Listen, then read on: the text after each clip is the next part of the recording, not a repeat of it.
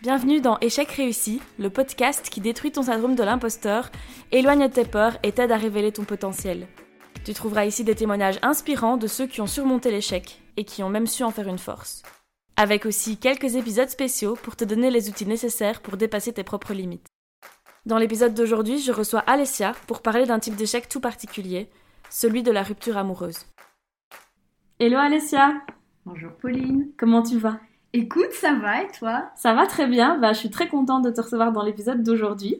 Euh, pour deux raisons. Déjà, la première, c'est qu'on est très amis dans la vraie vie. C'est important de le savoir pour les personnes qui nous écoutent parce que ça va se sentir sans doute euh, tout au long de ce podcast. Et aussi parce que le sujet qu'on va aborder aujourd'hui, euh, je le trouve très important pour toutes les personnes qui nous écoutent et qui peuvent peut-être vivre la même chose. On va parler d'échec, mais pas d'un échec professionnel ou autre. Ici, on parle d'un échec amoureux.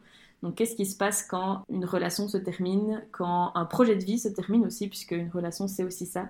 On va parler de ton expérience et donc revenir sur euh, comment on se remet d'une rupture. Et notamment quand on est en couple depuis de longues années. Comment est-ce qu'on s'en remet Comment ça se passe euh, On va parler de ça ensemble. Mais avant tout ça, je voulais te demander de te présenter euh, avec tes propres mots. Tu me demandes de me présenter comme à l'école, j'adore. euh, bah, je m'appelle Alessia, j'ai 32 ans, j'habite à Liège, en Belgique. On ne sait jamais qu'il y a des gens de France qui nous écoutent. Euh, je suis influenceuse euh, depuis 10 ans maintenant, ça fait longtemps. Je suis plus dans le lifestyle, la mode. Sinon, j'adore les baskets, j'adore les petits chiens et j'aime beaucoup le fromage. Euh... C'est un programme. c'est quelque chose de très important dans ma vie, donc c'est pour ça que je le précise.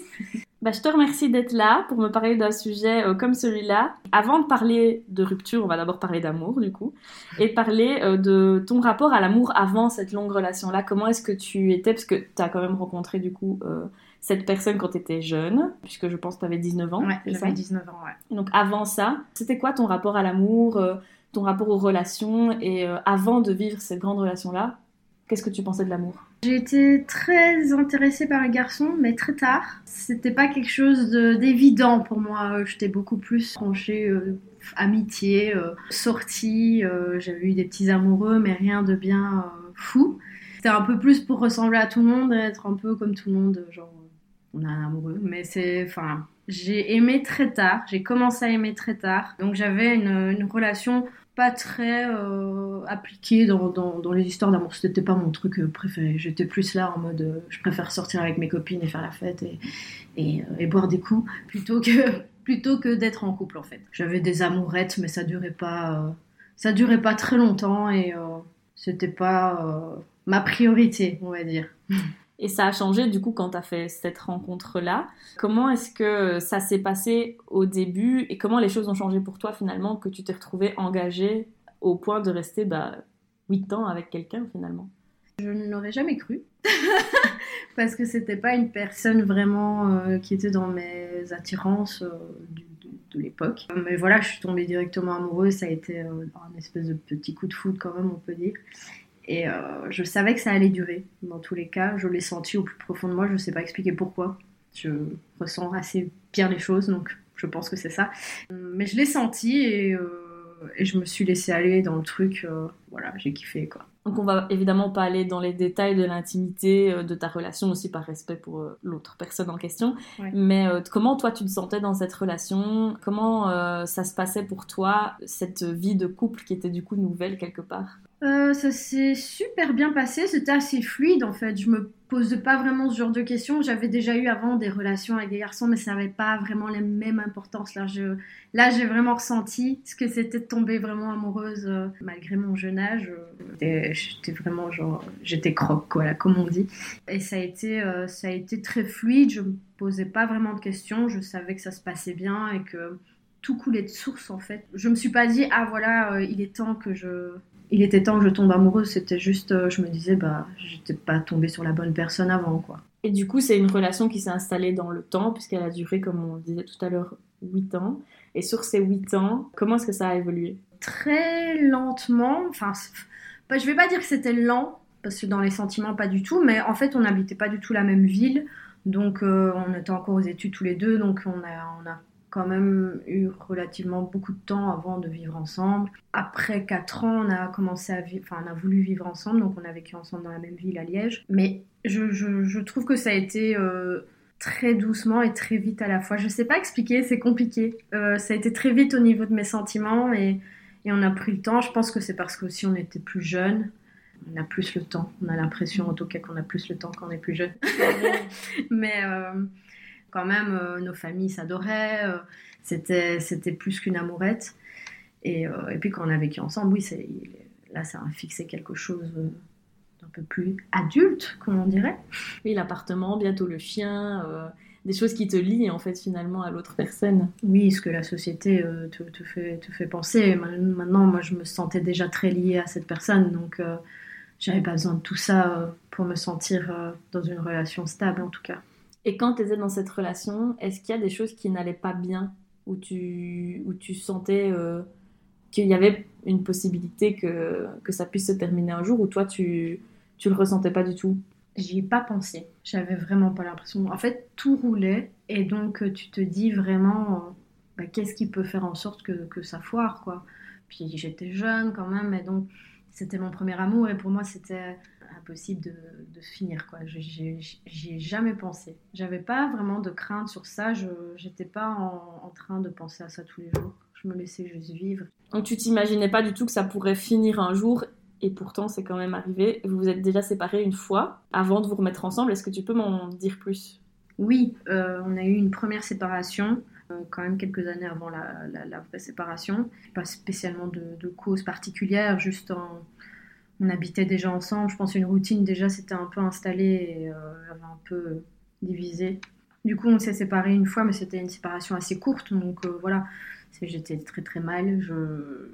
J'avais déjà eu un espèce de, de premier coup en me disant ah Un petit Alessia, électrochoc. euh, en fait, c'est peut-être possible que ça ne dure pas toute une vie. Donc ça, c'est déjà un premier truc qui te, qui, te fait comprendre que c'est pas si facile que ça finalement euh, d'entretenir une relation de couple et que- et qu'il peut avoir euh, des bas malgré que toi, t'aies euh, pas l'impression. Moi, j'étais assez jeune et donc je jeune dans ma tête aussi. Comme c'était ma première vraiment relation amoureuse où je me sentais vraiment amoureuse, je remettais pas beaucoup de choses en question. J'avais l'impression que tout était parfait et que, en fin de compte, pas du tout, quand j'y pense maintenant. Et vous vous êtes réconciliés, du coup, tu... puisque c'est lui qui, qui, qui était parti en quelque sorte, tu l'as repris parce que t'imaginais pas en fait que ça se termine là. Oui, bah, il est revenu un peu naturellement, on va dire. J'ai pas repris ou quoi que ce soit. il est revenu, il a dit je suis de retour. Et moi j'étais là-bas d'accord. Sans essayer vraiment de, de me. Enfin, j'a- j'avais pas. Je l'aimais tellement que j'avais pas un peu cette, euh, notion de me dire mais meuf, enfin, pourquoi? Tu peux pas partir puis revenir comme ça, euh, comme si rien n'était, euh, juste parce que t'avais envie de partir, quoi. Donc oui, il est revenu. Après, après on, a, on a recommencé notre histoire en essayant de faire en sorte que ça fonctionne mieux. On est parti en vacances, enfin plein de choses comme ça pour essayer de rebooster un peu le couple.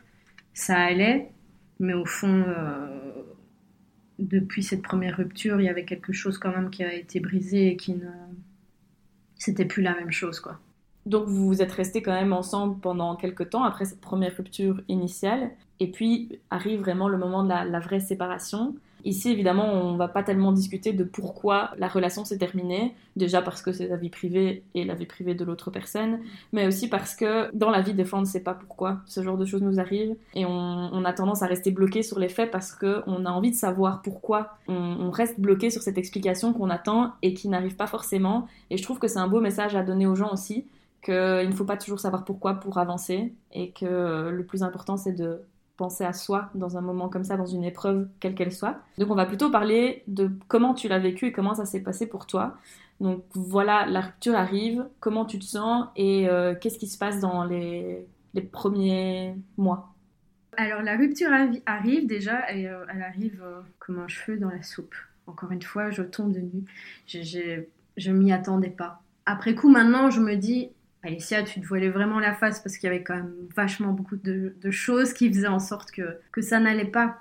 Mais euh, moi, à cette époque-là, là, je vous parle de, mon sentiment de l'époque, je ne comprenais pas pourquoi. J'avais l'impression d'être dans un cauchemar. Je me disais, mais je fais tout, tout bien pour que ça fonctionne en fait. Pourquoi? Bah, j'ai pas eu le choix. Hein. J'ai, euh, comme on habitait ensemble, bah, du coup, euh, j'ai pris mes clics et mes claques et je suis allée chez ma mère. Je suis restée plus ou moins six mois chez ma maman, histoire de me retourner un petit peu et de, reprendre un peu le dessus. Je vivais vraiment au jour le jour. Je réfléchissais pas trop, j'étais très triste, hein, évidemment. Hein. Mais je, me disais un jour à la fois, et c'est vraiment un truc qui m'a fort aidé, quoi. Parce que c'était vraiment un jour à la fois.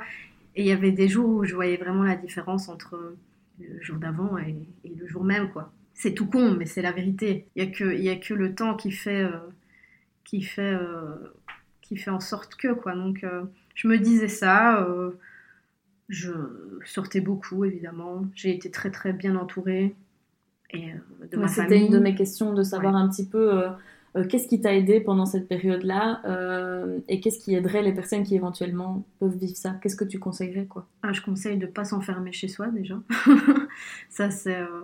Enfin, je suis pas de nature déjà de base à, m'enfermer ou à être casanière, mais euh, là c'est vraiment il faut se faire du bien, quoi. faire des choses qui nous qui nous font du bien. C'est con, mais c'est la vérité. sortir, voir ses amis prévoir des voyages, faire, faire tout et n'importe quoi. Moi, je, je me rappelle que j'étais tout le temps en vadrouille, quoi je me suis rarement retrouvée face à moi-même dans, dans, ma chambre en me disant Ah merde, qu'est-ce que je fais là? C'était peut-être une échappatoire évidemment, hein, mais ça m'a fait énormément de bien. J'ai repris le sport aussi à cette époque. Ça, ça me faisait vraiment beaucoup de bien. J'allais à la salle. Et euh, oui, être bien entourée et, euh, et, vivre au jour le jour et se dire que bah, ça va aller en fait.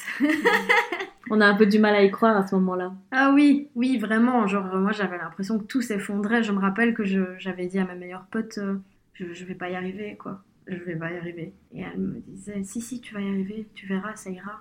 Il faut juste que tu laisses le temps au temps. Et sur le moment, je me disais, ouais, c'est facile de dire ça, mais c'est la... c'est tout con. C'est vraiment la phrase qu'on nous sort tout le temps. Mais c'est vrai. Genre, euh, un jour, ça va aller. Et tu te diras, ah oui, finalement, c'était pas si dur.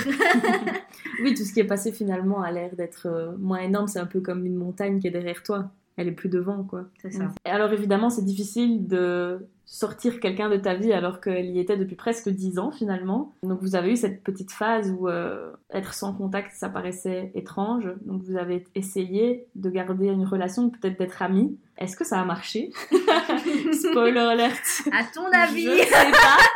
Euh, et, comment tu l'as vécu? Parce que je pense que beaucoup de gens qui vivent une rupture se disent euh, je ne peux pas couper les ponts du jour au lendemain. Comment ça s'est passé pour toi? Bah, on a essayé, que ce soit de mon côté ou du sien aussi. Hein. C'était un peu compliqué, euh, malgré que c'était sa décision.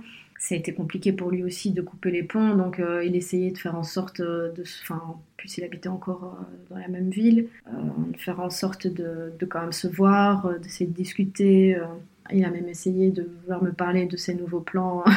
Youpi Merci C'était compliqué. Ça n'a pas duré longtemps. Je ne dirais pas que c'est impossible, mais pour, pour mon cas en tout cas, et pour le sien aussi, c'était pas terrible parce que il, me racontait ses histoires, mais jusqu'au jour où moi j'ai voulu raconter mes histoires, ça lui a pas plu. Là, ça ne passe plus. Donc voilà, on s'est dit que mutuellement que c'était impossible, euh, enfin même pas devenir amis, parce que amis, je pensais pas devenir amis avec lui, mais d'entretenir quand même un, lien toujours proche dans la mesure du possible. Enfin, moi, je, c'était pas possible. On a, on a essayé parce que c'est vrai que c'est compliqué après autant d'années de, de, se séparer d'une personne, mais aussi de ne plus la voir, de ne plus avoir euh, pu savoir ce que la personne fait, si elle va bien. Euh, et puis il y avait aussi tout le lien familial aussi qui était compliqué parce que je m'entendais très bien avec sa famille. Donc euh, on a essayé, mais ça n'a pas duré longtemps. Je pense que c'est pas possible, personnellement. Et donc une fois que tu es séparé, tu n'es plus en contact avec ces textes, comme tu le dis, te revoilà sur le marché. Euh, comment est-ce que ça s'est passé pour toi de, de redécouvrir bah, la drague après avoir passé si longtemps avec quelqu'un? Comment ça s'est passé pour toi? Eh ben, c'était magique. Je croyais que tu allais dire que c'était super bizarre. non, non, c'était super drôle. bah, ça m'a beaucoup aidé évidemment parce que ben déjà, euh, j'avais jamais testé des applications de rencontres. Jamais, ça n'existe pas. On dirait que je suis un dinosaure. Donc euh, j'ai euh, installé euh, Tinder et ça a été genre j'ai été émerveillée, bon pas émerveillée par par les, par les têtes des mecs, mais, je me disais waouh il y a un monde qui s'ouvre à moi et je je n'ai jamais rencontré ça. Et donc ça c'était le côté un peu fun et évidemment ça m'a énormément aidé parce que après autant d'années de relations, surtout avec une fin un peu chaotique comme, euh, comme la nôtre. J'avais l'impression que je ne pouvais pas plaire, que je n'étais pas désirable. J'avais un peu, euh, je m'étais un petit peu renfermée dans, dans, ma relation euh, sans penser à ce genre de choses, dans une espèce de routine évidemment. Et puis le fait de voir que je plais, que je sors en soirée, que je me fais draguer, machin, c'est quand même quelque chose qui booste un peu l'ego et qui, et qui aide un peu à, à franchir.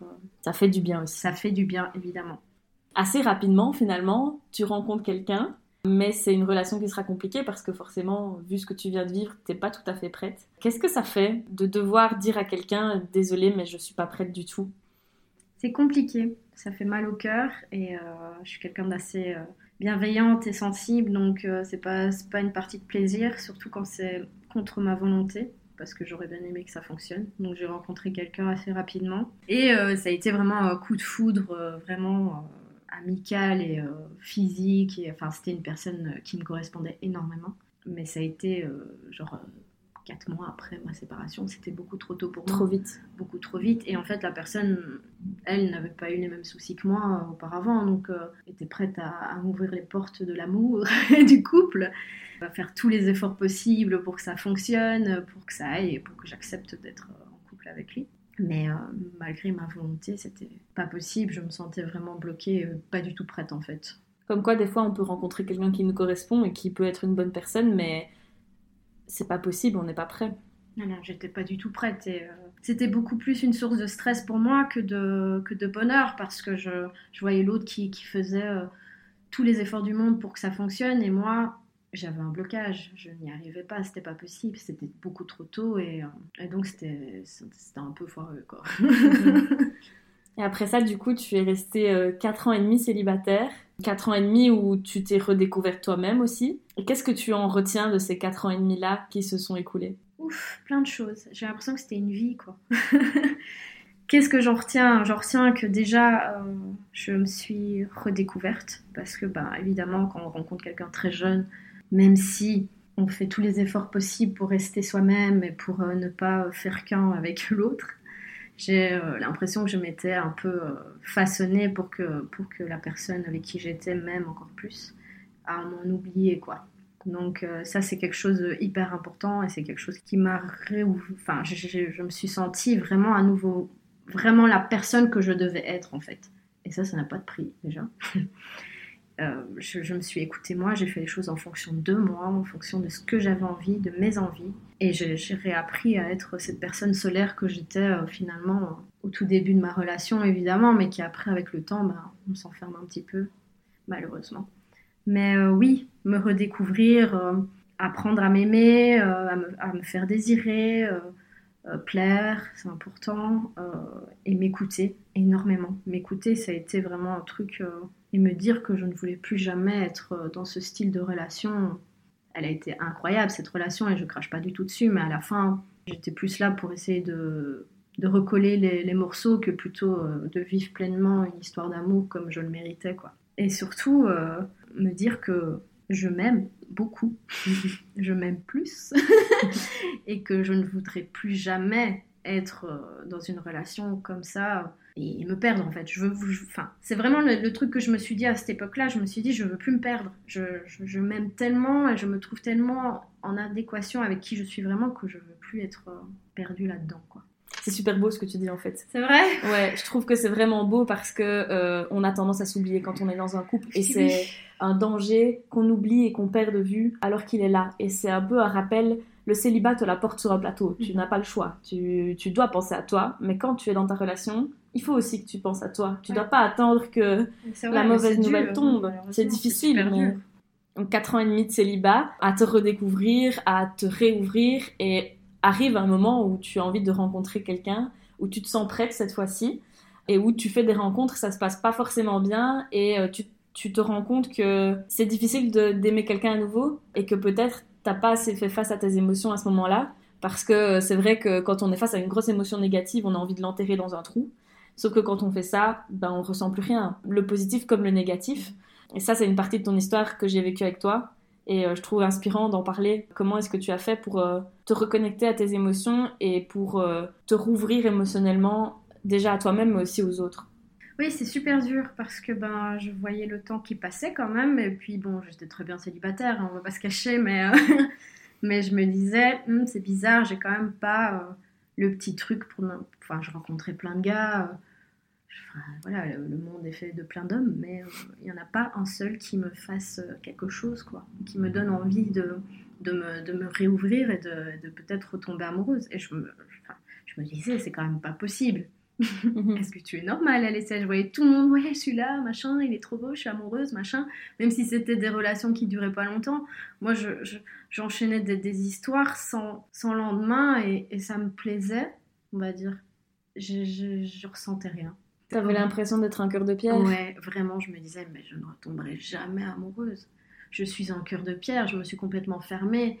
Et en fait, le fait que, que je mette de côté toutes ces émotions de tristesse, parce que c'est un peu ce que je fais au quotidien, je suis comme ça, je ne suis pas quelqu'un qui. Euh, S'apitoie. Qui, m'apitoie, et je, suis toujours, là, ouais, ça va aller, ça va aller, ça va aller. Et en fait, là, je me suis vraiment rendu compte qu'il y avait un souci et que, et que j'aurais peut-être pas dû. Euh, mettre de côté toutes ces émotions négatives que j'avais parce que ben, j'ai quand même un blocage et j'arrive pas à donner mon cœur à, quelqu'un et j'arrive pas à faire confiance et j'arrive pas. Donc c'est quand même des questions auxquelles on se pose et on se dit euh, est-ce que c'est juste les rencontres qui sont foireuses ou est-ce que c'est moi qui ai un réel souci? Mais tu sais, on dit euh, ce qui ne s'exprime pas s'imprime. Mm. Donc peut-être que ta tristesse, elle s'est logée quelque part. Et qu'est-ce que tu as fait pour euh, régler ce problème-là? Et comment tu t'y es prise? Je suis un peu une meuf euh, très mystique. voilà, j'aime bien un petit peu tout ça. Donc, euh, j'en parlais un peu sur Instagram, mais une de mes abonnées m'a donné euh, le contact d'une dame qui, était somato, ostéosomato émotionnelle. Donc, c'est très, voilà, il faut y croire et c'est beaucoup sur les émotions et sur ouvrir ses chakras, machin. Et donc j'ai été la voir et je, je, je, lui ai rien dit. Elle m'a juste dit que j'avais mon chakra du cœur qui était complètement fermé, dû à une histoire compliquée. Alors je l'ai regardé, j'ai fait Ok, d'accord. Comment vous savez? Et donc là, j'ai commencé à pleurer sur la table avec la femme que je ne connaissais à peine. Et, euh, voilà, et de suite, euh, s'en est suivi un, un, traitement avec cette dame de guérison où, où de plus en plus j'avais l'impression que mon cœur s'ouvrait et c'était très chouette, mais c'était très douloureux aussi. Parce que tout ce que tu as enfoui ressort, évidemment. Oui, bien sûr. Donc, euh, euh, après tout ça, je sentais vraiment que mon cœur s'ouvrait de plus en plus parce que ben, j'ai rencontré d'autres gars et que je sentais qu'il y avait quelque chose quand même. Je ne dis pas que j'étais amoureuse, mais que j'avais envie. Que j'ai essayé. En fait, mon cœur s'ouvrait et je faisais de plus en plus confiance. Du coup, bah, je souffrais. Oui, parce que quand tu fais confiance, il y a le risque qu'on te déçoive. Donc, euh, ouais, donc euh, ce qui est tout à fait normal. Mais mhm. bon, avant ça, moi, j'étais tellement fermée que je souffrais de rien. ça n'allait pas jusque-là. je ne ressentais ni émotion positive ni négative, donc j'étais juste neutre. En fait, j'étais là, bon, ouais, super. juste là pour être là, quoi. Tandis que là, ben voilà, ça m'avait aidé, mon cœur s'était ouvert et, euh, je ressentais à nouveau les tristesses qu'on peut recevoir bah, quand, quand, on aime bien quelqu'un, quand on a un rejet, ou enfin voilà, des, des, choses futiles, mais qui moi je ne ressentais plus euh, depuis des années, quoi. Et euh, ce qui est super chouette, c'est qu'on a une belle fin à cette histoire. C'est pas une fin, mais on a un beau chapitre en tout cas. C'est que rouvrir ton cœur, ça a payé puisque tu as rencontré quelqu'un. Comment ça s'est passé? Comment tu as rencontré cette personne? C'était il y a pas si longtemps. Hein. C'était il y a un peu plus de, enfin presque sept mois. C'est arrivé vraiment par hasard parce que, ben, à côté de tout ça, j'ai quand même des petits problèmes de santé qui font que je me suis un peu renfermée sur moi-même ces derniers temps. Et euh, j'avais complètement supprimé toutes les applis de rencontre en me disant non, c'est mort, euh, je rencontrerai jamais personne d'intéressant, c'est que des ploucs. Désolé les mecs. Mais euh, un jour, une soirée où j'étais seule chez moi et je n'étais pas très bien avec ma santé, j'ai remis euh, Tinder et je suis tombée sur cette personne que je n'avais jamais vue sur Tinder. Pourtant, vous savez, les filles, si vous êtes sur Tinder, que c'est toujours les mêmes tronches. On est un peu saoulés et donc euh, j'ai matché avec ce gars. Il parlait pas beaucoup. mais je, voilà, je me suis dit, euh, il m'a juste invité à boire un verre et puis euh, je me suis dit, bon, pourquoi pas, alors que je déteste les dates. Ah oui, ça, j'ai pas précisé, je déteste ça. Je trouve ça vraiment trop stressant. On doit se vendre, machin, je déteste. Et j'ai accepté ce date, vraiment par hasard, sans attente, sans rien, en me disant juste, bah vas-y, ça peut te faire du bien, ça va te changer les idées. Et en fait, ça, bah, ça a été un réel coup de cœur, quoi. Et j'ai senti directement que quelque chose pouvait se créer avec ce, avec ce mec. Je sais pas, je sais pas expliquer pourquoi. Je, je, c'est juste un feeling, quoi. C'est un mélange de ton cœur qui s'est rouvert et de la bonne personne au bon moment. Oui, c'est vraiment ça. C'est les deux, les deux qui sont tombés à pic, quoi. Donc, euh, au bout de très peu de temps, bah, on s'est avoué nos sentiments et c'était comme une évidence, quoi. Et je me disais, mais c'est pas trop tôt parce que j'avais des, des, appréhensions sur euh, les je t'aime, les machins qu'on doit dire au bout d'un moment. Et on m'a dit, mais non, mais si tu as envie de le dire, dis-le. Et je me suis lancée et il me l'a dit aussi, donc euh, voilà. Et depuis, c'est, enfin voilà, c'est, c'est, c'est magique. Je ne m'attendais pas euh, à retomber amoureuse. Je vais pas dire si vite parce que bon, 4 ans et demi quand même. Mais ça montre que c'est possible, oui. que c'est pas parce qu'on a donné beaucoup d'amour à quelqu'un pendant longtemps qu'on n'en a plus à donner à quelqu'un d'autre quand la bonne personne se présente. Oui, c'est ça, c'est vraiment ça. Et, euh, et, je me rends compte que j'ai énormément d'amour à donner encore, donc euh, que finalement je suis pas un cœur de pierre. Pas si bloquée que ça. et que je suis pas si bloquée que le, le voyage, on va dire, a été un peu long pour ouvrir mon cœur à quelqu'un, mais euh, je pense que aussi, enfin, il fallait que la personne le mérite aussi, parce que moi quand j'aime, j'aime à fond. Hein. j'ai pas beaucoup aimé, mais voilà. Donc euh, oui, ça, ça, donne espoir, et euh, ici, enfin, c'est un message d'espoir aussi pour dire qu'on a l'impression qu'il y a tout qui s'écroule et qu'on n'y arrivera jamais. On passe par des phases un peu compliquées où on, on se dit, bah, j'aimerais plus jamais, enfin, c'est plus possible.